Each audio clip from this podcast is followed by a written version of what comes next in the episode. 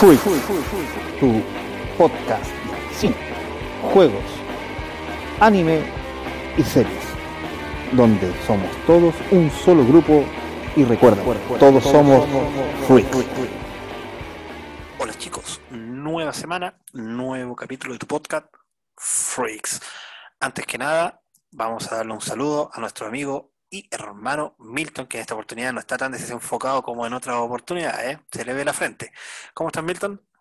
No, ya, ya estamos completamente enfocados, así que hola chicos, hola Cristian, y bueno, nuevamente a lo que nos compete, hablar de un temazo. Un temazo, chicos, porque esta, este octubre, para los que nos van a ver en un futuro, eh, hemos decidido dedicarnos un poco más al terror. Pero decidimos partir con una, las primeras dos partes de una tremenda saga, que como pueden ver en nuestros fondos de pantalla, es la saga de Alien, Aliens. creada por Ridley Scott. Tremendo, tremendo director.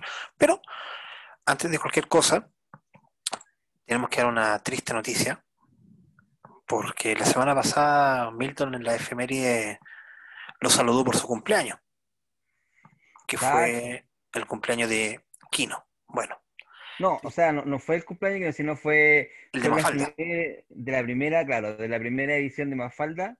Bueno, y, y que es con el cumpleaños de Kino, porque Mafalda es una creación, la creación, yo creo, de Kino. Y, Claro. y ahora nos enteramos de la triste noticia. exactamente, que ha partido al más allá a juntarse con Dios Padre. Kino, a la edad de 88 años. Así que Ah, con el dolor de nuestras almas y con el egoísmo de ver a alguien partir porque sabemos que está mejor en sus brazos. quedó huérfana sé. Mafalda. Claro, quedó huérfana Mafalda. Pero no todos son malas noticias.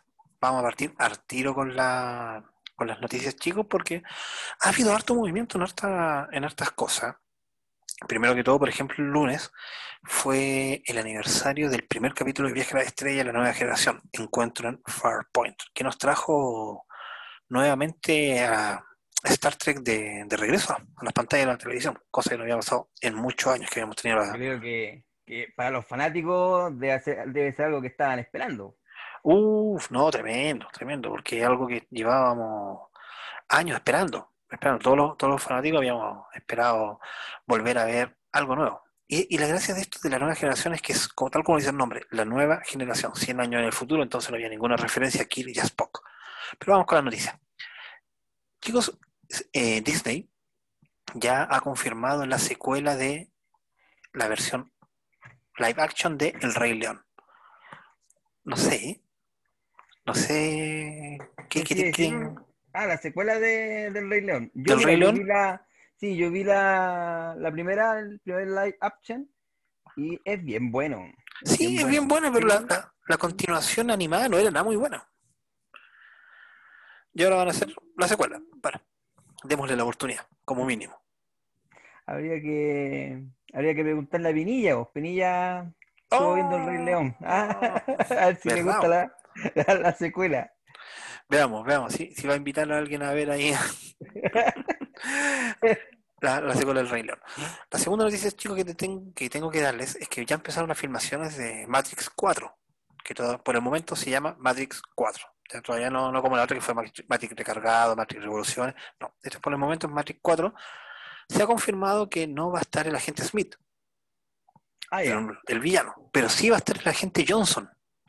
Para los que no se Ah. acuerdan mucho de la película, el agente Johnson era como la actualización que había del, del agente, el agente Smith, que aparece en la segunda parte, que era el que pelea era lo- contra Neo, ¿te acuerdas? Perdón, Eh, contra eh, Morfeo. era- eran como los los Rastafari, ¿o no? No, eran los otros agentes. ¿Tú te acuerdas en Matrix Revoluciones cuando hay una escena que pelea Morfeo encima de unos camiones, cuando persigue a estos que eran como Rastafari que desaparecían?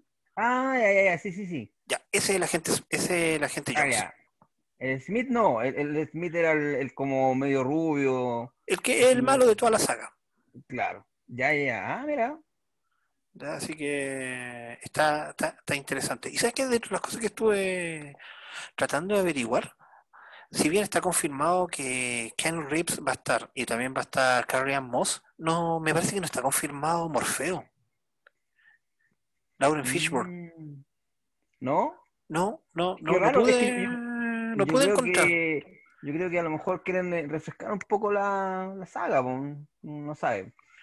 ¿Quién, quién sabe? La, la siguiente noticia que, que tengo para darles, chicos, es que ya está confirmadísima la nueva serie que está haciendo Netflix de Sandman. Tremendo, Ah, buena, tremendo clásico de- basado en Neil Gaiman. Eh, a pesar de que de- hubo un revuelo pensando que a lo mejor el actor que se que lo iba a interpretar iba a ser una mujer o incluso iba a ser un hombre de color, como ha sido la tendencia en los últimos años, ya me parece que está confirmado Tom Sturridge como es un británico confirmado como Morfeo. Hay que ver qué, qué sale De todo eso. que sale de todo esto, claro, porque está como todavía en, en veremos. Otra noticia que tengo es que está confirmada que se va a hacer una película sobre la filmación de la película El Padrino. Ah, mira. Sí, sí, tiene, se ve como interesante. Yo no sé qué, qué tanto conventilleo puede haber ahí, pero, pero se viene. Yo no sé Sí. si habrán hecho, si han hecho la película de El Último Don. O sea, yo sé que El Padrino está, está inspirada en El Último Don de Mario Puzo, el, el libro. Sí, Pero el, el libro El Último Don eh, es muy diferente a la película. mira, yo hoy día me enteré que existe un libro también de Mario Puzo que se llama Los Corleones. Ahí a lo, a lo mejor eh, a lo mejor el último don eh, no, en- no está inspirada la película de- del padrino en el último don, sino a lo mejor en los Corleones. Por lo menos yo leí el último don. Y el último don es más parecido como a la, a la, a la segunda película de- del padrino que aparece un compadre que, eh, que trabaja en Hollywood y el padrino le hace unos favores. La- el, libro del último don se refiere a eso, se, se refiere más al Hollywood, no tanto a, a como la, la, la, la familia italiana, o sea, igual tiene que ver con la familia italiana, pero es más metido en Hollywood. Ah, ya, ya, va, va por ese lado. Va por ese lado, claro. Ya, no, aquí, por lo que estuve averiguando, ese libro de los Corleones es lo que sucede entre el Padrino 1 y el Padrino 2. Ah, ya. No, no, no sé, no, no, no sabía que existía, lo, lo, lo vi, lo vi de casualidad cuando eh, estaba haciendo un, un- un trabajito y, una- y la persona donde yo estaba haciendo el trabajo tenía el libro, Ah, mira. Bueno, la. Corleone, Corleone, como lo explican en la película, es una, es una ciudad de Sicilia, o sea, un pueblo de Sicilia. Claro, De hecho, Vito Corleone no se llamaba Vito Corleone, sino que como llegó y no, y no sabía decir bien su apellido, él decía que era Vito de Corleone, entonces por eso se llama Vito Corleone, porque es un, es un pueblo de, de- de Sicilia, de la isla de Sicilia en Italia. eh, exactamente. ¿Tenemos efemérides, Milton? Obviamente que tenemos efemé- efemérides, obviamente. Pero ya me están dando po- un poco miedo dar las efemérides, doy efemérides y, y- y pasan las cosas que, que pasan, pues. Sí, sí, igual, claro. las- igual las voy a dar, mira. Y es una muy parecida a la de Kino la que voy a dar ahora. Mira, No, no, no me matís más gente. el 2 de octubre, no me parece que ya está muerto. El 2 de octubre de 1950 se publica la primera tira cómica Penut o Cacahuates o Maní. ¿ah? Ta- También conocida como Como Snoopy.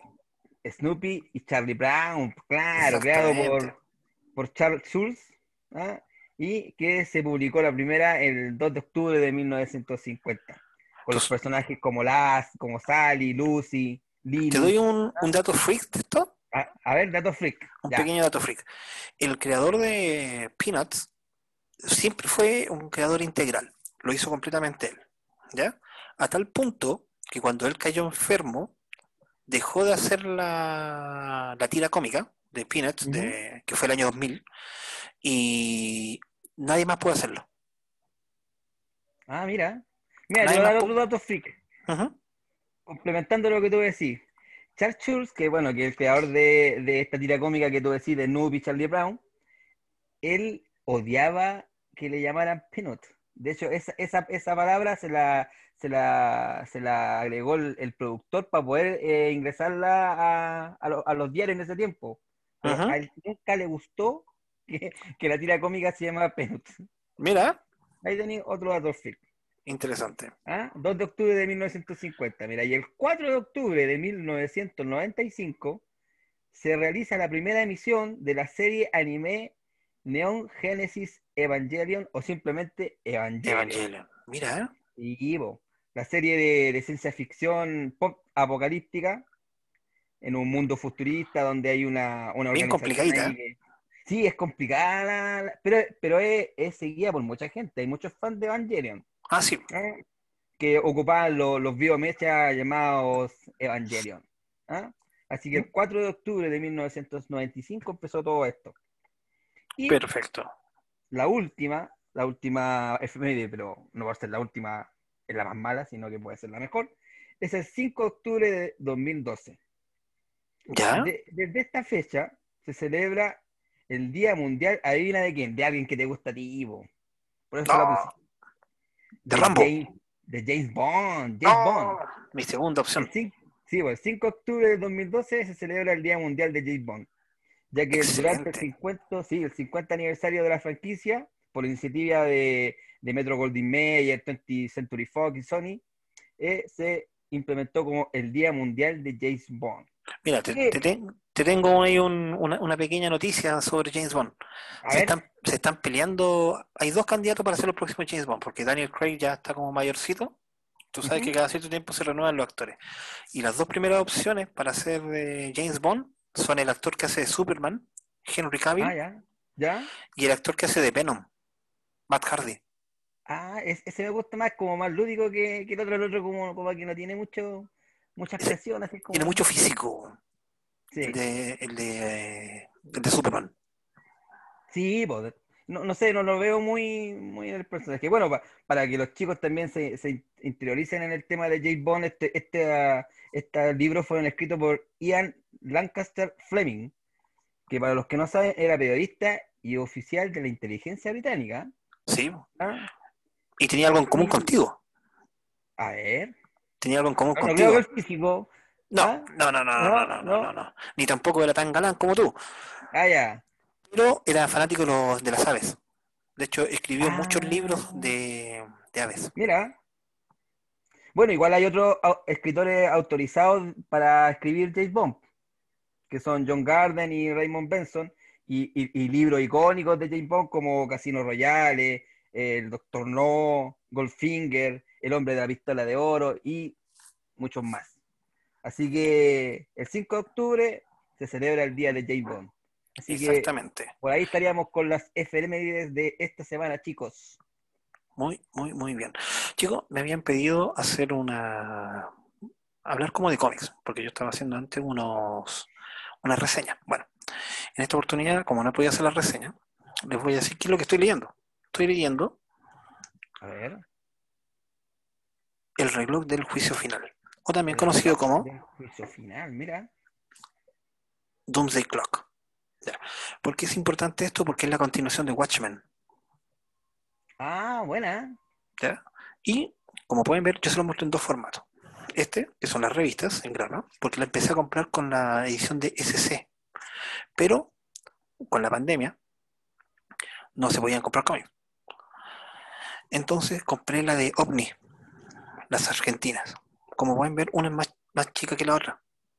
Pero vienen, Ah, vienen seis revistas acá. Ah, ya, seis revistas en una. Claro, entonces por, por un tema de, de, de costo, les recomiendo leer la de OVNI. Sale más barato que si uno las compra completas, pero las otras son más grandes. O sea, el, el- formato es diferente. El formato, estas son grapas, son revistas con Como las comunes y corrientes. como las comunes y corrientes. Pero el otro es como un tomito, es como mejor y sale más, más económico en la suma No, el total. otro que si te compráis, te compráis todas del mismo, de la misma editorial, te quedan parejitas. Claro, yo tuve que hacerlo así por un tema de, de Sí, costo. por, por el tema de la pandemia también, que no pudiste conseguir consiguiendo la, en el formato que estáis coleccionando. Exactamente. Vamos con lo que nos, nos compete. Vamos, vamos con lo que nos compete. con lo que nos compete. Porque el día de hoy, en el espacio nadie te puede escuchar gritar. Así decía el, la publicidad de esta película. Claro. Estamos hablando Estamos- de algo que nos va a llevar en el tiempo y en el espacio hacia 1979. Sí, po. pero ¿sabéis que, Cristian? A pesar de que igual es, eh, es como bien antiguo, mil och- 1979, igual es- han pasado hartos añitos, la película es bien, es bien eh, actual. eh, yo encuentro que el, que el tiempo no la, no la ha hecho media esta película. ¿Qué, qué, qué opinas tú? Mira, yo encuentro que tú puedes ver esta película ahora y es como si lo hubieran estrenado el año pasado. Sí, o sea, yo creo que igual tenéis que verla como remasterizada. Ah, sea, sí, obviamente. la- la- las versiones que ya que le, han, le han pegado su, pero no es que le, le hayan cambiado algo, sino que le han pegado su retoque de luces, de, de colores, pero está impeque, está impeque la, la película. Claro, ¿no? Y pero es que el- la manera de tratar esta película, me refiero al terror que hay, está muy bien, está muy bien hecho y muy, muy actual. Sí, Está muy actual, es muy inteligente. sí, Bueno. un terror psicológico, ciencia ficción. Exactamente. Demos un poquito los, los- los datos duros. La película, como habíamos dicho, se estrena en 1979, en abril de 1979, con bajo el título de Alien. Bueno, en Latinoamérica y en España se estrenó como Alien el octavo pasajero. el octavo, Está dirigida por Ridley Scott. Está producida por, por Gordon Carroll, David Giller y Walter Hill. Con un guion de Dan O'Bannon basado en la historia también de Dan O'Bannon y Ronald Shooter. Pero aquí vienen como algunas cositas como bien entretenidas. Por ejemplo, la música de Jerry Goldsmith. Jerry Goldsmith ya hemos hablado más de alguna oportunidad. Sí, pues es, co- es como el, el- el- el que le hacía la música a estas películas ochenteras, ¿sí o no? Ah, Se ha repetido en harto. Si ustedes han puesto atención en los podcasts, van a escuchar harto este nombre. Lo, lo nombramos en Rambo. Lo Sí. hemos nombrado en algunas veces en, la- en- en Viaje a la Estrella, así que ha sonado. Volver al futuro. Volver al futuro, claro, sería harta, hartas veces. Y aquí viene una cosa bien, bien bonita. Los efectos especiales están basados en los bocetos de H.R. Giger, Sí, po. el gran Giger, o sea, no, no es poco. Bueno, está protagonizado, miren, en los créditos sale primero el nombre de un hombre, que es Tom Skerritt. Después viene Sigourney Weaver, Veronica Cartwright, John Hurt, Ian Holm, Joseph Cotto, muy importante. Pero la protagonista en realidad de esta película es Sigourney Weaver. Algo, algo que no, que, que no se veía en esos tiempos. No. No, no, no, no era fue- normal que fue la... algo- Sí, fue como una apuesta. De hecho, era una desconocida hasta ese momento Sigourney Weaver. Claro, había hecho un par de películas, pero es como raro. Y esta es una de las pocas películas, chicos, que la versión del director es más corta que la versión que se estrenó en el cine. Ah, mira. Sí, tienen un Bueno, igual hay que, hay que decir que esta, esta, esta historia fue creada por Dan O'Bannon y Ronald Shutett. Sí, pues sí, te, te había dicho, que basado en una historia de Dan O'Bannon y Ronald Shooter. Claro, y, y Dan O'B- O'Bannon era eh, eh, trabajaba en los efectos especiales de Star Wars. De hecho, estas películas eh, salieron a, a- a- a la luz por el, el éxito que en ese momento tenía Star Wars. Pero Dan O'Bannon, sí, pues Dan O'Bannon eh, salió de trabajar de, lo- de los efectos especiales de Star Wars y, y- y le fue súper mal, porque tuvo unos proyectos por ahí, le fue mal y se fue a vivir con Ronald Shooter, que era un amigo que también era guionista, y él dice que creó esta historia eh, durmiendo en el sillón de su amigo. O sea, está eh, eh, súper mal. Y, y se inspiró en películas de culta de la época, como El Enigma del Otro Mundo de Christian Nibi, o El Planeta Desconocido, o que en España se, se conoció como El Planeta Prohibido, dirigida por Fred Whitcott. O sea, él igual se inspiró en películas de culto de, de- de- de ciencia ficción de la época. Tú sabes que la, la cosa de otro mundo, estamos hablando de la película de 1951, eh, tuvo un remake, ¿no? que tú sabes que es una de mis películas favoritas, La Cosa. Sí, pues, sí, sí, por eso la nombré, po. Claro, Y, Pero y- yo mira, creo que el año 79 es como bien importante la historia sí, de ciencia ficción, porque veníamos de, por ejemplo, eh, 2001 Odisea en el espacio de Stanley Kubrick, pero también en 1979 se estrena Viaje a la Estrella, la película. Claro, claro, sí. Por eso te digo que venía toda una seguidilla de películas de- del espacio y, yo creo que, que de ahí ellos trataron de, de- tomarse de, ese éxito que venía pero creando algo, pero completamente distinto y, y, y, súper bueno para la época. Exactamente, no, sí, esta es una tremenda, tremenda película, porque, a ver, está la influencia que tuvo Alien, chicos, que podemos verlo, por ejemplo, en el juego de los años 80, 90 contra. Claro, sí. Lo podemos ver en Metroid, en Chrono Trigger. Entonces, además de que dio una tremenda franquicia que incluye novela, cómics, eh, secuelas. esta película tiene muchas secuelas. Y también tiene unos crossover con Depredador. Y además tiene precuelas, o sea, aquí se empieza a generar todo un universo. Exacto, eso es lo que yo te iba a decir, claro. Este Alien, eh, esta, la primera película, eh, es, la, primera, pero formó todo un mundo alrededor de Aliens, que también, como tú dices, se, fue fusionando con otros seres de otro mundo, ¿cachai? Y, decir que este, este director, Ridley Scott, también con estas películas fue que se volvió famoso Igual venía haciendo cosas, pero con esta película le pegó el, salto. Y después lo veríamos en películas como Gladiador, La caída del halcón negro, eh, Telma y Luis, ¿cachai?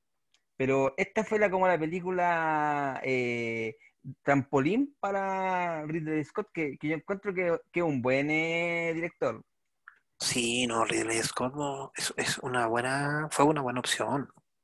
Sí, sí una, buena opción en, varios sentidos, porque Ridley Scott nos, dio un terror claustrofóbico, nos dio un terror, porque tal como yo les dije al principio, el, en el espacio nadie te, te puede escuchar gritar, nos trae hartas cositas interesantes, porque, a ver, hablemos un poco de la película. la película parte cuando los siete pasajeros, por, por algo este era el octavo pasajero, eh, despiertan de un largo viaje en el, espacio, ¿cierto? Estaban en el estado de criogenización. Claro, invernación o criogenización. Pero hay que, hay que decir que esta nave, ellos iban en una nave que se llamaba Nostromo, que era una, nave comercial de carga, que andaban buscando minerales eh, eh, en, el espacio y se dirigían con sus minerales a la Tierra. Eso es básicamente lo que andaba haciendo esta nave. Y tenía estos siete pasajeros que decís tú que estaban en, en, invernación. Exacta, exactamente. Entonces, aquí vamos a ver algo, algo diferente de lo que veníamos teniendo en películas anteriores de terror. Por ejemplo, primero que todo tenemos un enemigo que no conocemos ni vemos. Por ejemplo, e, en, los 70 era normal ver una película, no sé, pues, de vampiros, de zombies, de momias, pero el enemigo estaba bastante visible toda la película. Segundo, segundo hito importante. Aquí el monstruo, bicho, o como ustedes le quieran decir, va mutando. Uno nunca va sabiendo cuál, cómo es su versión final. Porque parte con un huevo. Después tenemos el. Este. ¿Cómo poder decirlo de manera suave? Era una mano con cola que se le queda pegada en la cara. Claro, es como un calamar. De, hecho, eh, lo nombran como la trapa cabeza, así, así le dicen, la trapa, claro. cabeza. Porque se le envuelve en el cuello, lo va asfixiando, le va metiendo el...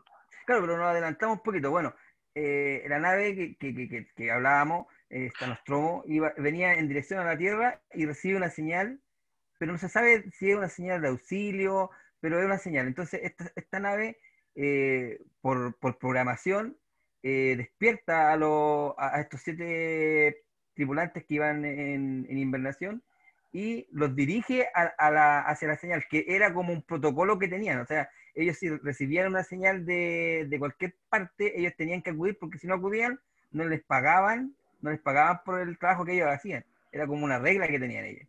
Más o menos eso explican en, en la película. ¿Cachai?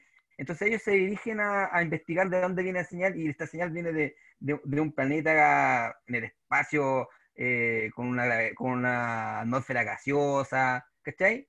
Y, la, nave la dirigen para allá. Y aquí, aquí empezamos a ver los diseños de Giger. Sí, sí Aquí, aquí empezamos a ver los diseños de, de Giger, porque la, cuando se, se dirigen a este planeta y se meten por las cuevas, vemos un ambiente hermoso, chicos hermoso, como, como Milton dijo cuando hablamos de, del estudio Ghibli, que todo esto tenemos el capítulo anterior, véanlo, está muy, muy bueno. Sí, está bueno.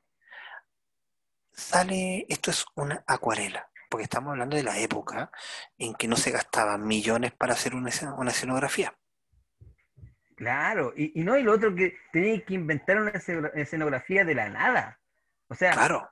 tenéis que imaginarte porque hablan de, de, un sistema extrasolar, ¿cachai? Hablan de, un planeta gaseoso, anillado, inexplorado, pero era algo que ellos no, que no tenían de dónde sacar ideas. O sea, eh, eh, ese yo creo que el, el, el, el gran acierto de ellos de, hacer un, una escenografía para, para esta película. Claro. Entonces vamos viendo esta búsqueda que si ustedes son, se dan el trabajo después de ver todas las películas, al final todo calza, incluyendo la parte de las precuelas. Sí, eso, eso, es lo bueno. Todo... Que, que todo, todo está bien unido. Exactamente, todo está bien, está, está, bien unido. Entonces vamos, vamos a ver cómo, cómo llegan a este, a este planeta y empiezan a, a, obviamente a, a, averiguar qué es lo que estaba pasando, cuál era la señal y todo el tema, y se van a encontrar con estos huevos.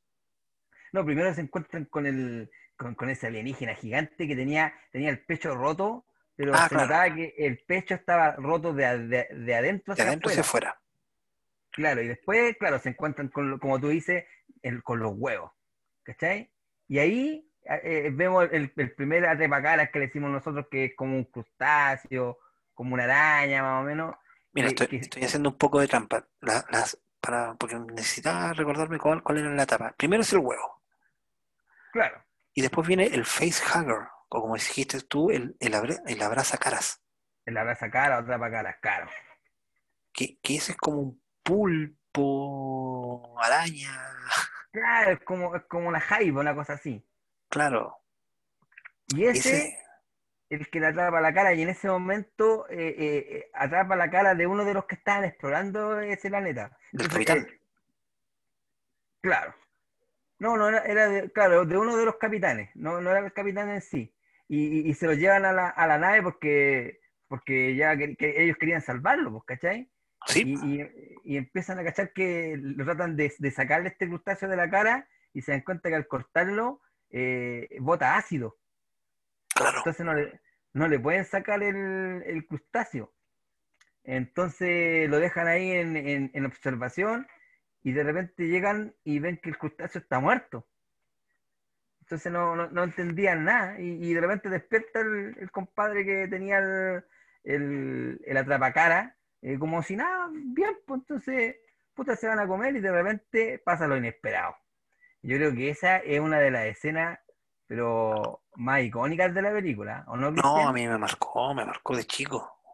Yo tendría unos, no sé, unos 10 años cuando la vi. Claro. Y no, Entonces, terrible. Sí, pues, Porque ahí sí. pasamos a la segunda, a la tercera etapa, que es el chestbuster, o también conocido como rompepechos. El rompepechos, claro. Que es como, a ver, para que se haga una idea, puede ser como un bueno, es que yo creo que a esta altura de todo el mundo ha visto Alien, ¿eh? No sé si habrá sí. alguien de, nuestros oyentes que no la haya visto. Pero, pero es difícil de, es difícil de, de cómo, de cómo explicarlo o, o, o, describirlo porque, porque es como, como es tan, tan bien hecho, es una cosa que es como un alien, porque no, tú no sabes como un alien, así es lo que sale del pecho de, de como un gusano, pero tiene patas, tiene dientes. Claro. Es como, y se le arranca, po. el gusano este se le arranca po. Y, y, y, mata, el, mata, mata al hospedador que le podríamos decir. Claro, lo, lo, porque le atraviesa el pecho. Po. Sí, pues le atraviesa el pecho. Le, o sea, le... está alimentando de, de, de, del cuerpo del hospedador. Po, es, un, es un parásito. Es un parásito, claro. Sí, que todos estos chicos también tenemos el capítulo del anime que hablamos un tiempo atrás, Parásito. Quiere una recomendación, porque igual no, no es un anime muy conocido. Claro, una recomendación que hicimos con Milton, véanlo, está bastante bueno. Bueno, esto, aquí descubrimos varias cosas. Por ejemplo, descubrimos que uno de los pasajeros es un androide. Claro. Cosa que, no se veía en esa época. Claro, y que la misión de él era, era como eh, si contaban algo, algo que no fuera, que fuera nuevo o, vida nueva, lo que tenía que hacer es tratar de, de, capturarlo y llevarlo. Cosa que los demás tripulantes lo querían puro destruir. Entonces yo creo que ahí tuvieron sus problemas con este androide. Y después de esto, la, película se, se, basa en, en matar al, al, a este gusano, a este alienígena. Claro, es que eso es lo que yo te estaba diciendo.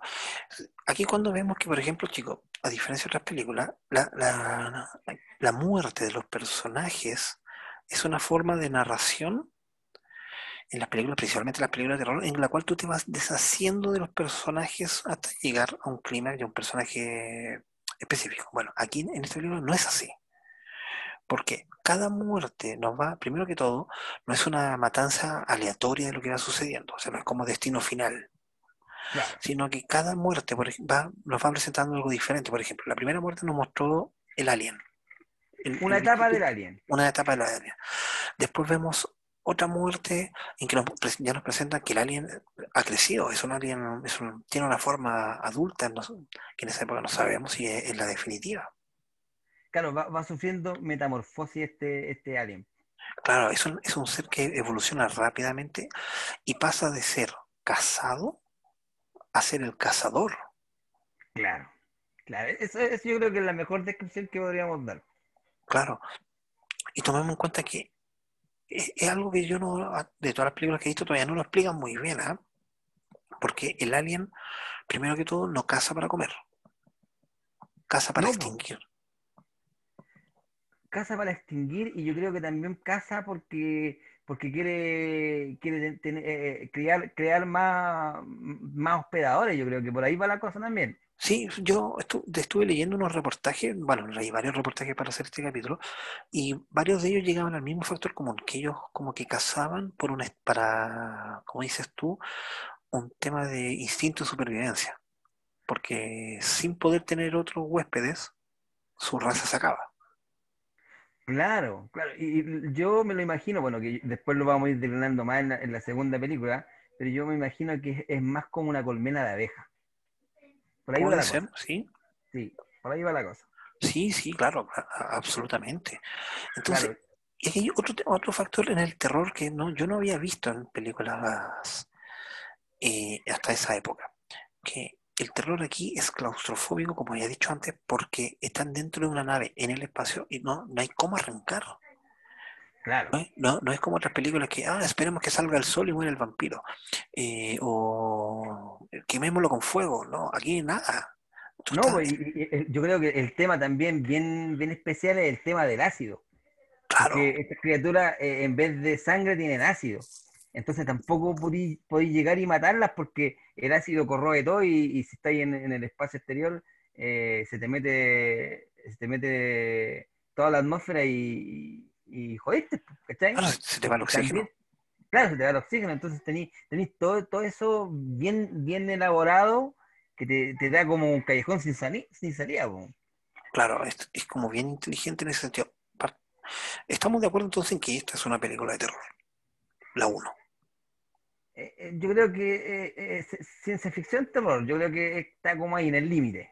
Puede, puede ser, puede ser. Entonces, chicos, bueno, nosotros nos tratamos de no contarle los finales de, la, de las películas, tratamos de, ir avisándoles.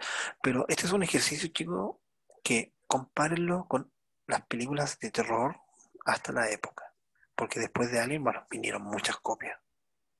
Sí, bueno el terror claustrofóbico, pero esta fue como la, mamá de todas las... Claro, y, yo creo que, todo lo que, hizo este diseñador gráfico eh, es lo que a lo mejor le dio el, despegue final a esta película, porque como, como, como, a nosotros, incluso a nosotros nos cuesta describir todo, todo esto, todo esto extraterrestre, todo esto, todas estas locaciones, eh, algo que no, no sabía, hasta la época no se había visto. Claro, Exactamente. Y saben, chicos, si ustedes estamos en, una generación que buscan el empoderamiento de las mujeres, que quieren igualdad, bueno, en esta película les puedo decir que el- la protagonista femenina no tiene nada, nada menos que un protagonista masculino. No, pues claro. Me- me- o sea, ella es una mujer empoderada. Yo creo- y, y no, y- yo creo que est- esta película marcó un, un, un antes y un después. Porque Sí. igual ah, yo tengo, tengo un dato freak de, de, de, de, esta actriz que es Sigourney Weaver que, que protagoniza esta película. Ah, perfecto. Así Perfecto. que, como es, como es costumbre en Freak, no les vamos a contar el final. Y estaríamos pasando a la segunda película, porque esta, vez vamos a hablar de Aliens 1 y Alien 2. Ah, claro. No, no, no habíamos dicho eso. Hoy día vamos a hablar solamente de Alien 1 y Alien y Alien 2. Mira, Exacto. ¿saben, chicos? Esta película va un- de Alien, Alien el regreso. No es una continuación inmediata. ¿Por qué? Porque pasaron siete años. Pasaron hartos años. Yo, yo traté de buscar por qué esperaron tanto para hacer eh, la segunda parte y no, no encontré información. Porque igual pasaron hartos años.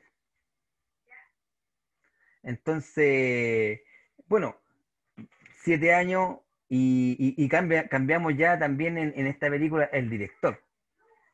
Entonces, ya hay otra mirada eh, que refresca esta, esta película y yo creo que aquí sí ya venimos con un, con, con un- no, no, no con un cambio en, en- en el sentido de las películas, pero sí otra forma de, de, de presentarnos estas películas. Esta película es más de acción. La segunda Sí, es más de Es- acción. es una película de mucha más acción que la primera. A tal punto de que, por ejemplo, el director eh, James Cameron, James Cameron, como habíamos hablado. Bueno, vamos con un poco con los datos duros. datos duros. Eh, la película se llama Aliens, con ese final. La anterior se llamaba Alien, y esta se llama Aliens. ¿ya? Hablando en Claro. plural. Eh, en español se llamó Alien El Regreso. En. España y en, y en Chile y Latinoamérica se llamó Latinoamérica. Alien 2 El Regreso.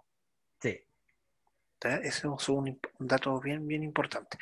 Aquí la dirección es de James Cameron, el cual también hizo el guion de la película, basado en una historia de claro. James Cameron, David Giller y Walter Hill. claro. Que, que, que, que James Cameron se, se, él se autorreconocía fanático de, de Alien, el octavo pasajero. Claro, e- exactamente. Además, chicos, tenemos acá algo muy, muy importante. Volvemos a tener de protagonista a Sigourney Weaver. Tenemos a Michael Bean, que mira, que Michael Bean ya había trabajado con, con Cameron en Terminator. Sí, pues, o sea, yo creo que, mire, yo creo que esa es una de las cosas que, que, hay que reconocerle a James Cameron, que tiene su- sus actores fetiches y, y como que cuesta para que los cambie. De hecho, aparece otro de los, de los actores fetiches de, de James Cameron, Claro, Lance Henriksen. Lan Henriksen, exactamente. Que son ¿Y como sus, sus actores preferidos. ¿Ah? En, en esta película aparece Bill Paxton. Y Bill Paxton, chicos, tiene el honor de trabajar en muchas películas importantes, pero siempre como secundaria, porque por ejemplo también trabajó en Depredador, en Depredador 2. Sí, sí. Entonces, eh, si ustedes lo ven, es un actor como bien conocido, pero siempre haciendo pa- papeles Secundario. Esta Claro, película y, se- se- y se repite también Sigourney Weaver. Claro, como nos habíamos dicho, con Weaver vuelve a... Esta película, chicos, yo tuve la oportunidad de ver la versión del director. La, la tengo en DVD. Y viene con cerca de 20 minutos más que la versión normal. Porque la versión normal dura como dos horas. igual es larga la película. La versión la normal dura unas 2 horas 17. Y Sí, la versión extendida, la versión sus del horas. director, dura 2 horas y media. Ah, no, no es tanto.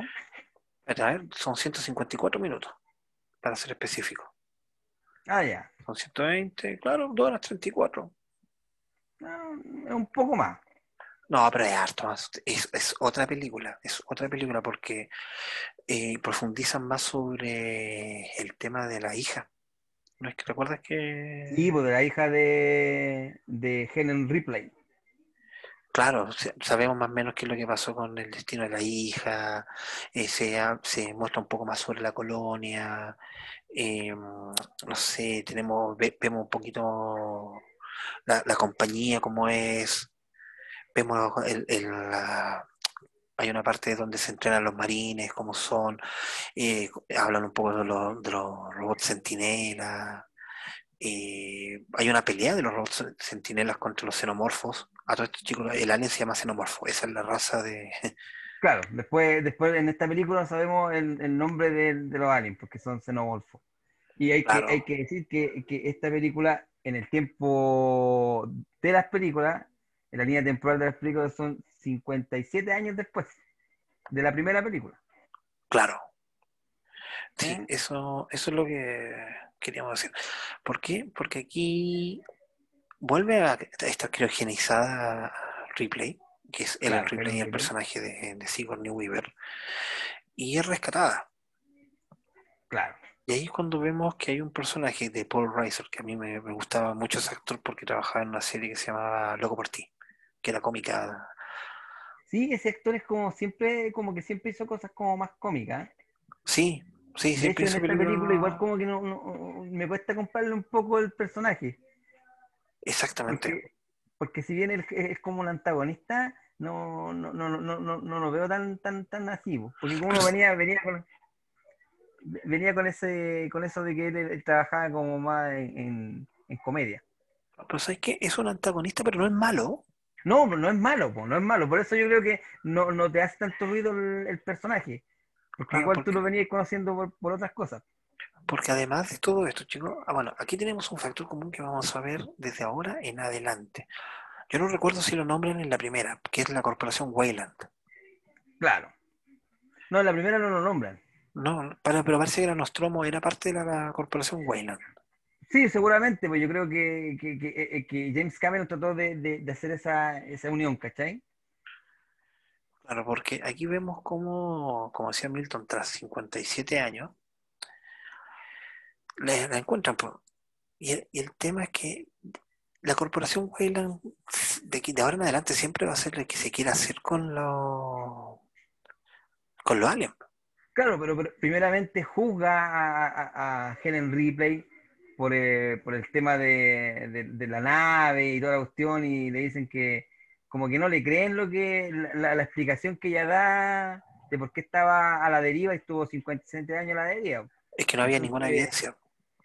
Claro, claro, para ellos no había evidencia y, y ella le, quitan la licencia de, conducir naves espaciales. Claro, porque ella era la, piloto. Claro. Y, ella le dice, pero ¿cómo no van a ver si vayan al planeta donde yo fui y ahí van a tener evidencia? Dijo, ese planeta está habitado hace 20 años, le dijo y nunca ha pasado nada. Entonces, es, eso más o menos por ahí empieza la, la, Alien 2. Porque aquí, chico, bueno, como típica película de, no, no, sé si de terror o, de acción, se pierde el contacto con la, con la colonia. Bueno, hay, hay un detalle que no estamos viendo. Que ella trata de averiguar sobre su familia, qué, es lo que pasaron en 57 años, y le dan la opción de, ver a su hija. Claro. Y ella decide que no, porque mejor que la den por muerta, si han pasado 57 años. Ya, ya no es su... ¿Sí? No, pero igual después le, dicen que la, que la hija ya había muerto. Sí, pero en realidad nunca estuvo muerta. Bueno, hay todo un tema que ustedes tienen que ver, ojalá vean la versión extendida. Claro, Claro. Y, después, claro, le, eh, le, dicen que, perdieron contacto con, eh, con, esta colonia que había en, el planeta donde de la primera película, donde están los, huevos, y le, ofrecen que, vaya como asesora, pero ella se niega, se niega a ir, porque a todo esto ella ya tenía pesadilla, se veía a ella, misma saliéndole el parásito de, dentro del cuerpo, pero después le ofrecen que si va a la asesora, eh, le pueden devolver la licencia de piloto. Entonces, ella ya por un tema más, de ella, de... de, Cerrar un ciclo. Claro, de enfrentar sus miedos, decide volver al planeta donde pasó todo para ir a ver qué pasa con esta colonia que, que, perdieron la comunicación. Porque al final lo, lo, que, lo que ellos pensaban es que a lo mejor se había hecho a perder una antena, una cosa así, era una cuestión fácil. Y se llevaban, se llevaban a River por si acaso eh, había algo más. Más o menos ese, ese es el contexto. Claro. Pero ahora ya no, va, no van eh, no van una nave comercial, o sea, ahora ya va con, con, con marines, coloniales. Claro, los marines coloniales que son... está el sargento ¿te acuerdas? El, afroamericano. Sí, sí, Chicos, a todo esto, no se enojen, no se molesten, no nos critiquen si se nos sale la palabra el, actor negro. Por favor. No, no, no, no, nunca, nunca, nunca lo, claro, nunca lo vamos a decir diamante tampoco. Claro, se, se, nos puede pasar. Así que no se enojen, no se molesten, es solamente que estamos tratando de ser lo más políticamente correcto al decir las cosas. Claro, como tú decías, el, sargento Apón, o el cabo Hicks, o la soldado Vázquez. ¿Ah? Sí, que fue inspiración para. Esta, ¿Sabes tú que esta película del soldado de Alien 2 ¿Mm? sirvió mucho de inspiración para Star Trek La Nueva Generación? Ah, mira porque a Jim Roddenberry le gustó tanto esta película que, que, igual quiso hacer algo, le gustaron muchos personajes, entre ellos la Soldado Vázquez. La Soldado Vázquez es la, como la inspiración para Tasha Yar, uno de los personajes de Viaje a la Estrella, y el personaje de, de Bishop, en Android, es la inspiración para Data. Claro, a, Ripley eh, no le gustaba mucho Bishop, porque ella en, en, la primera película tuvo, tuvo un problema grave con un androide. Así que ella le tenía como, como, como un poco de lejanía a Bishop, no, no le gustaba el androide. ¿Pero tú te acuerdas cómo se cómo descubre que Bishop es un androide? Cuando estaban haciendo el juego de los dedos. Los dedos, ¿no? Yo cuando chico hicimos ese mismo ese mismo juego de, del cuchillo con los dedos, pero nosotros lo hacíamos con un transportador en el colegio. Chicos, no lo hagan. O sea, e, esto es de la película, pero nosotros claramente no, no, no lo incentivamos que lo hagan porque se pueden cortar un dedo. Ah, se pueden cortar un dedo. Bishop, se hace un corte y le sale esa típica eh, no es sangre, o sea, es como un líquido blanco. Sí, sí, es como leche. Es como leche, claro. Y ahí, claro, ahí Ripley se da cuenta que Bishop es, un androide. Claro. Ahí se da cuenta que es un androide. Bueno, obviamente aquí van a llegar a, al planeta y van a descubrir que está todo está casi abandonado porque están, están muertos. está vacío. Está, vacío, esa es la palabra. Claro, y, lo único que encuentran es una, una niña. Newt. Newt, claro, que, es como la niña sobreviviente de, la colonia. Al final pasó lo que, lo que Ripley siempre dijo, que iban a ser atacados por estos seres que estaban en los huevos. Exactamente. Esta, esta película, sin, sin tener que contarles mucho sobre la, la, película, nos va a presentar un personaje nuevo dentro de los aliens. Sí, es lo que yo hablaba, de, la colmena de abejas. Exactamente, porque aquí vamos a ver a la reina. A la reina, claro, que, de hecho parece que es la única que, se reproduce. Los, demás, los demás aliens eh, son como soldados de la reina. Y la reina es la que, es la que se reproduce más o menos eso es lo que uno va entendiendo de las películas. No te lo explican explícitamente, pero tú lo que vas entendiendo es eso. O sea, eso después es más. ¿Cómo se llama? Se, se, aclara más en los cómics, en los libros. Claro, claro, pero a, nosotros que de la época no, no lo teníamos bien claro en ese entonces. De hecho, claro, ah, ahora, nosotros le podemos decir que, claro, que es como, es como una colmena de abejas en que la reina es la que pone los huevos y, los demás son los que hacen la miel y, se, preocupan de proteger la, colmena de abejas. Más o menos los aliens funcionan más o menos parecidos. Tienen su reina y, tienen su obrero y, sus soldados.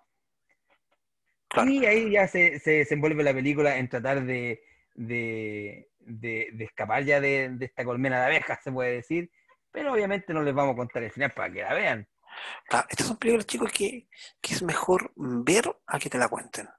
Eso es algo que yo se los puedo decir sin, sin, sin, miedo, que tienen que verla. Y, y, por favor, vean la versión extendida. Sí, si tienen la oportunidad, véanla, claro. Claro, Pero la- si, la- si la- la si no la ven, tam- tampoco, tampoco es que no, no se van a ver de todo. O sea, igual las películas eh, sin versión extendida son una oda a la ciencia ficción, al, al terror psicológico. Claro. Eh, Algo importante que no les dije, chicos, que se me, se, me, quedó en el tintero, es que existen tres versiones de esta película, que es la versión de cine, la versión extendida y la versión del director. La que yo vi fue la versión del director. Eso es lo que... ah, yo creo que por ahí, por ahí va la, la cosa, porque claro, yo vi otra versión que a lo mejor no era la, de- la del director. Claro, que yo, yo, la, yo la que tengo esa es la versión del, del director, porque hubo un tiempo en que yo fui muy fanático de Alien y me conseguí la versión del director de, de Alien, de Aliens, y me conseguí la versión del director de Alien 3. Para con los años Mm. después descubrir que la versión del director que yo me conseguí no es la versión final. Mira, bueno, Sí. y decir también que esta nave ya no se llama Nostromo, es otra nave que se llama Sulaco. ¿Verdad? Por la La- Sulaco. Sí, por la To- nave Sulaco. To- toda la razón. Algo que se me, se me olvidó decirles es que la primera película costó 11 millones de dólares y ganó 104 millones de dólares. O sea, claramente fue un fue un éxito. Y eso, como dices tú, hace pensar que porque se demoraron tanto en hacer la, la segunda. Sí, es que yo traté de averiguar, pero no, no, no, no, no- nunca pude saber por qué no, no hicieron la secuela al tiro.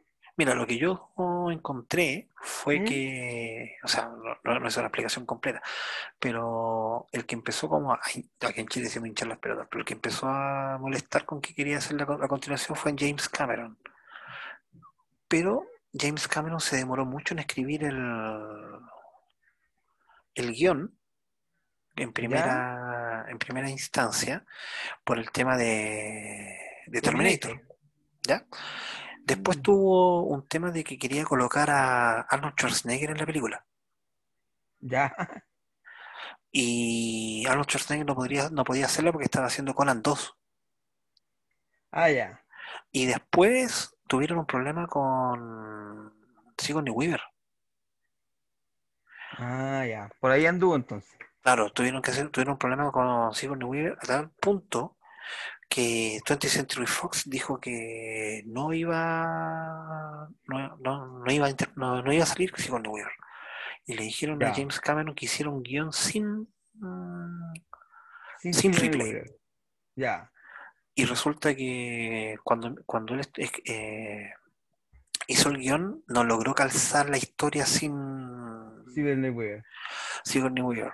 Al punto de. Pero esto es como muy entretenido.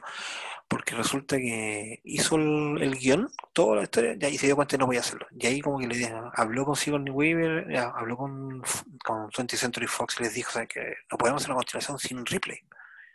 Claro. aunque sea nombrarla, pero no, no, no podemos. Y hablaron con Sigourney Weaver y Sigourney Weaver les dijo, ya no tengo problema, ustedes me trataron mal, yo puedo volver a interpretar a Ripley, pero ahora mi costo es que ahora yo sale un millón de dólares. Ah, una, una cosa, pero ¿sabéis qué? Yo creo que, que Sigourney Weaver es, es la, la protagonista de Alien. Yo creo que Sí, no, no podríamos. Yo sé que hubieron, hubo otra actriz que estuvo en, en palestra para hacer la replay, que es muy connotada, pero yo creo que Sigourney Weaver eh, se gana ese papel. Sí, clara- claramente, ella, ella es, ella es, ella es Ripley.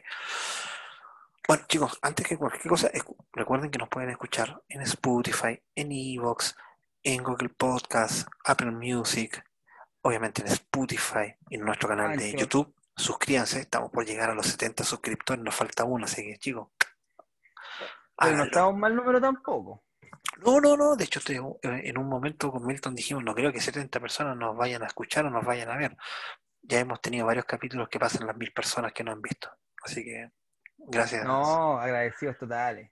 Y yo creo Agradecidos que vamos, totales. vamos a pasar a, a, a la, a la Al Dato parte del a la parte que les gusta a la gente, yo creo. No, no lo han comentado, pero yo creo que, que les gusta y a, y a nosotros también, porque son los, los datos fakes de este canal Sí. Freaks. Exactamente. ¿Qué- Y esta qué- vez, le- ¿Cómo? síganos. No, te digo que esta vez te voy a dar el honor a ti de que empieces con los datos freak, porque yo sé que Alien eh, es una de las películas que, que a ti te gustan. Ah, perfecto. Mira, resulta en el año de 1969, cuando se estaba haciendo la primera película, el presupuesto era como bastante acotado Sí, y necesitaban hacer la nave Nostromo. Entonces la decisión era, o gastamos el presupuesto en inventar una nueva, una, una nave espectacular, o gastamos el presupuesto en, en hacer bien el, el Alien. Entonces dijeron, no, hagamos bien el, el Alien. Así que la nave Nostromo y todas las partes que están adentro, los interiores, está hecho en un cementerio de aviones. Sí, sí, sí, sabía e- ese dato freak en un cementerio de aviones. Buen dato freak. Sí, sí, bueno, bueno. Bueno, y yo tengo otro dato freak. Mira, al tener que inventar un universo totalmente nuevo, antes ni siquiera de tener que empezar la producción de la película, tuvieron que hacer imágenes de promoción, ¿cachai? O, o- o hacer eh, como póster para promocionar la película. Y decidieron ocupar un huevo de gallina Ah, claro. para, para recrear lo- los huevos de Alien. Por esta razón, los primeros pósters de 1979 son muy distintos a los que vinieron después. Así que si tienen la oportunidad de ver lo- el primer póster que se hizo de promoción de, de Aliens, el octavo pasajero, van a darse cuenta así que, que era un, un huevo de gallina. Oh, eh, Eso es cuando tú tienes un buen director y que hace Claro. maravillas con poco presupuesto. Con poco presupuesto, exactamente. Así que eso es un dato freak. Es, exactamente, exactamente.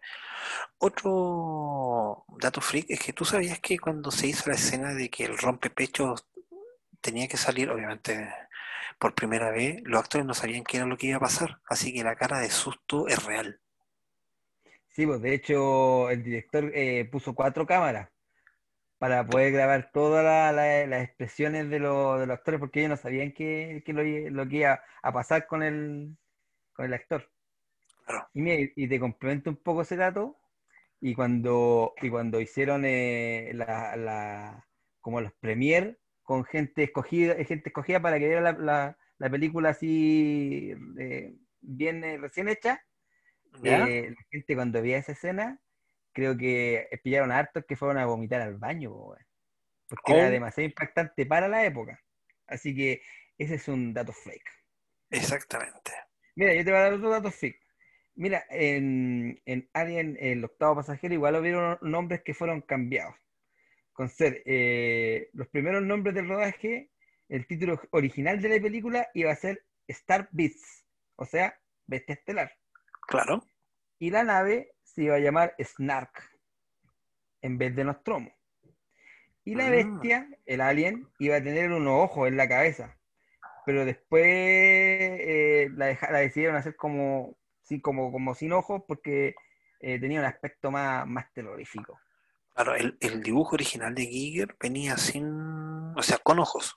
Sí, po, sí, sí, po. Y lo otro que la baba, la baba que ustedes siempre van a ver de Alien, eh, fue una, una cosa que, que- que surgió por un tema de, por un tema de lubricación y que después les gustó porque, porque causaba como más miedo que, que babiara el, el bicharraco. Así que e- ese es un dato freak. Mira, yo tengo un dato freak para Alien el regreso. Resulta que el director quería que el grupo de marines fuera lo más ecléctico, eh, que eso quiere decir de varias razas, eh, para el grupo. Porque Ah, obviamente era, un, era un grupo de marines, pero no necesariamente tenía que ser norteamericano. O sea, por eso tenemos... Es que yo creo que, que le pusieron Marín porque tú Marín le asocias a un grupo de élite. Pero no, no tendría por qué llamarse Marín si no están en, no, no es marino, no es, no es de la, no es de, no están en el océano, ¿cachai? Bueno, de, de hecho James Cameron eh, se, se inspiró un poco en la guerra de Vietnam para crear este grupo de marines y los tipos de batallas que van ocurriendo. Ah, De mira. hecho, el actor que hace de el afroamericano, él estuvo en la guerra de Vietnam. Pero Ah, aquí viene lo interesante. Cuando él hizo el casting, cerca de 5.000 personas se presentaron para los marines, pero solamente quedaron bien los que hablaban bien eh, inglés. Y además de hablar bien el inglés, hablaban bien el inglés norteamericano. Sí, porque no, que no es lo mismo que el inglés de Inglaterra. Exactamente. Ah, mira, Sí. buen dato freak. Mira, te voy a dar, te voy a dar otro dato freak y, y que te va a gustar. Mira, inicialmente Hans Rieder Ginger, el diseñador gráfico y encargado de los efectos, quería que el alien fuera transparente, pero no pudieron en la época por, porque se iba a inflar mucho el presupuesto. Lo que después fue Mm. utilizado en otro tipo de extraterrestre que tú debes conocer, que son los Depredadores. Depredadores. Exactamente, pero inicialmente ellos querían que estos aliens fueran transparentes, pero en la época no se, inflaba mucho el presupuesto, así que no, no lo hicieron así. Mira, Buen dato freak. Sí, absolutamente. Para Alien el regreso, la niñita que aparece, que es. Carrie Henn, se llama la, la- la actriz, El personaje de New. el papel de, de Newt, ella en realidad es hija de un militar, igual que en la película. Ah, mira. Pero el dato freak de, que yo te voy a decir es que ella hizo Aliens y después no hizo nunca más una película. Claro, tenía nueve años en esa época cuando hizo Alien. Claro, hizo Alien y ahora es profesora. Sí, pues creo que se aburrió y, y nunca más quiso actuar. Claro, pero, mira, y aquí va la mi, mi complemento para, para esto. Si ustedes quieren saber qué es lo que pasa con Newt, tienen que leer los cómics o los libros. Ahí ustedes pueden averiguar todo, porque hasta el momento lo que pasa en los cómics y en los libros es canon, por lo menos hasta que Disney nos diga lo contrario. Exacto, y, lo- lo- y, y puedo decir que, que los cómics son pero geniales. Yo tuve la oportunidad de leer uno, sí, tuve de- la oportunidad de leer algunos y son geniales. Mira, otro dato freak. Antes los, eh, los efectos especiales no, son, no eran como ahora, obviamente, porque ahora se hacen por computadora, un fondo verde. Así que el papel de Alien fue interpretado por un artista o actor nigeriano llamado Bolaji Badejo, que fue conocido por un productor de los castings en un bar y lo eligió, adivina por qué. ¿Por Porque qué? era súper era súper flaco y, y medía 2 metros 8 y tenía las, la- las piernas súper largas. Así que por eso lo eligió y fue el único papel que hizo este nigeriano.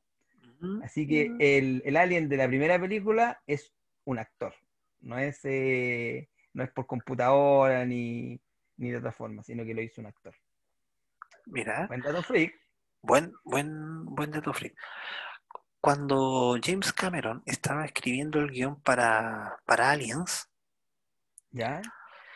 eh, se inspiró mucho en otro libro que yo creo que tú viste la película. Se inspiró en la novela Starship Troopers Ah, muy bueno Starship Trooper, po, weón. de, de Robert A. Heinlein. Él se inspiró en esta. Entonces, igual por eso tenemos varias referencias militares parecidas a Starship Trooper. Buen, buen dato. Mira, Sí. yo te voy a dar mi último dato freak. Y que tiene que ver con algo que yo conversé eh, de Steven Weaver. La, act- la actuación de Steven Weaver en Alien 2 le valió una nominación a los premios Oscar. Y fue la primera vez que la categoría de mejor actriz incluyó a una intérprete de película de acción. Mira, la primera vez que se nominó a una actriz mujer eh, para los premios Oscar fue esta vez por una película de acción. Seguramente habían sido mujeres nominadas antes, pero por otro tipo de película, romántica, a lo mejor eh, comedia, pero nunca de acción. Y esta fue la, la primera vez.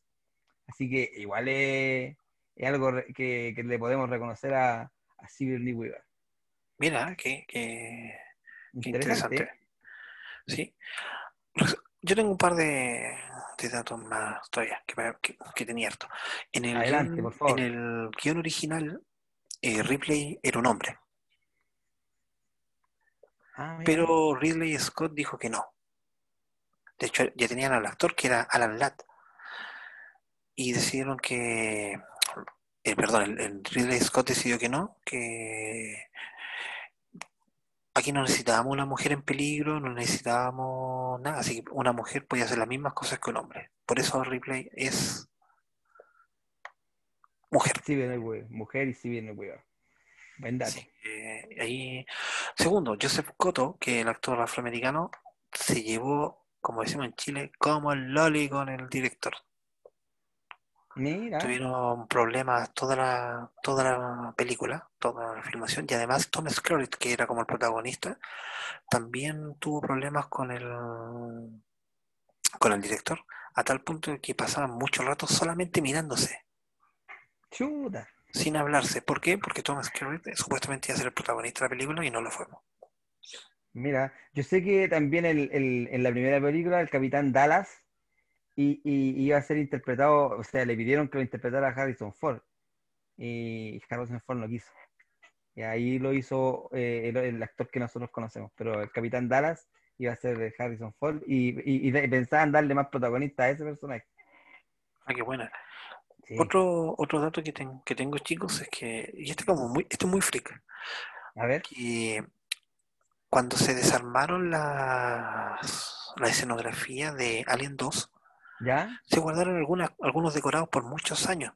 Y uno de ellos, que es, que es básicamente la ambientación que tenía la, eh, ¿cómo se llama? La, la- la colonia, se ocupó después como la fábrica de productos, de productos químicos Axis. Ustedes dirán, uy, ¿cuáles son los productos químicos Axis? Bueno, es donde nace el Guasón en la película de Tim Burton de 1989 de Batman. O sea, si, si tú no me lo decís, yo no- ni siquiera me habría dado cuenta. po. Es decir, re- eh, rec- oye, eso, eso es bueno, hay que reciclarlo. ser ecológico, reciclar, sí, está bien, po, está bien, buena. Sí, hay, trem- hay tremendo eh, casos de, de que se han, ¿cómo se llama?, reciclado cosas, como al punto, por ejemplo, ¿tú te acuerdas de Perdido en el Espacio? Danger, Will Robinson, Danger. ¿Sí? Ya bueno, ese robot eh, es de una película como de los años 40, Y también fue reciclado. exactamente, que fue reciclado para esta, para esta película, o sea, para, para esa serie. Se parece mucho al, al Tongas de, de Pipiripao. Exactamente, que ahí nosotros teníamos un proyecto con eso, lo dejamos ahí stand-by, tenemos que, que retomarlo. Sí, pues tenemos que invitar al Tongas para que, para que hable aquí en, en nuestro canal Frex. Claro. Ah, y se me olvidó decir, bueno, la, esta Alien el Regreso, esto lo tenía anotado aquí en el computador, y costó 18 millones y ganó 131 millones de dólares. Aquí ya como que pegó el despegue, el despegue ya Sí. pero con Tutti. Sí, sí, aquí ya de- de- de- despega. Bueno, Milton, ¿cómo tú convencerías a alguien que vea Alien? Eh, yo creo que es el imprescindible de, de- terror y ciencia ficción de, de la época. O sea, todo lo que viene después empezó aquí. Entonces, e- esa es la razón porque, por la que tienen que verlo. Tienen que verlo y vamos a quedar pendiente con Alien 3, que es una de las películas que me- a mí me encantan y, y, lo que viene después. Pero eso lo vamos a dejar por el momento stand-by. Claro. Porque, chicos, nosotros, a ver, somos gran fanáticos del cine. Milton y yo nos gusta mucho el cine, pero queremos ser ordenados. Queremos, por ejemplo, Alien 1 y Alien 2 forman básicamente una película. Sí, Así, sí. así como Alien 3 y Alien, y Alien 4 forman otra, nosotros quisimos hacerlo más acotado. Lo mismo que hicimos en su momento con Hellraiser. ¿Te acuerdan que hablamos de la 1 a la 4? que son como 10. Claro, y son, y son como 10, bueno, es por eso mismo, porque nosotros estamos tratando de hacerlo como ordenado para que ustedes también sean ordenados al verla y la disfruten como tienen que disfrutar. O sea, la idea Como la, idea, yo creo que eso, porque la disfruten como la disfrutamos nosotros. claro, Eso es lo que yo trato de, de irradiar en, en- estos capítulos, para que se, se entusiasmen, pues y las ven. exactamente. Ya chicos, este fue el episodio de esta semana. Suscríbanse. Ve, escúchenos aprovechando ahora que salimos de cuarentena. Escúchenos ahí en Spotify, Evox, donde ustedes quieran, pueden vernos ahí. Y ah, una cosa se me había quedado el tintero. Este sábado va a ser el encuentro internacional de los chicos de Amigos Trek. Así que un saludo para ellos y esperemos que les salga todo muy bien con la gente de Perú, Ecuador, Bolivia, Venezuela, Argentina, México, España, que están juntando algo para hablar de viaje a las estrellas. Sí, un Ahora, saludo a, los, chicos de Amigos Tech desde aquí de, nuestro canal Freak. Exactamente. Así que, chicos, recuerden que todos somos. Todos somos freaks.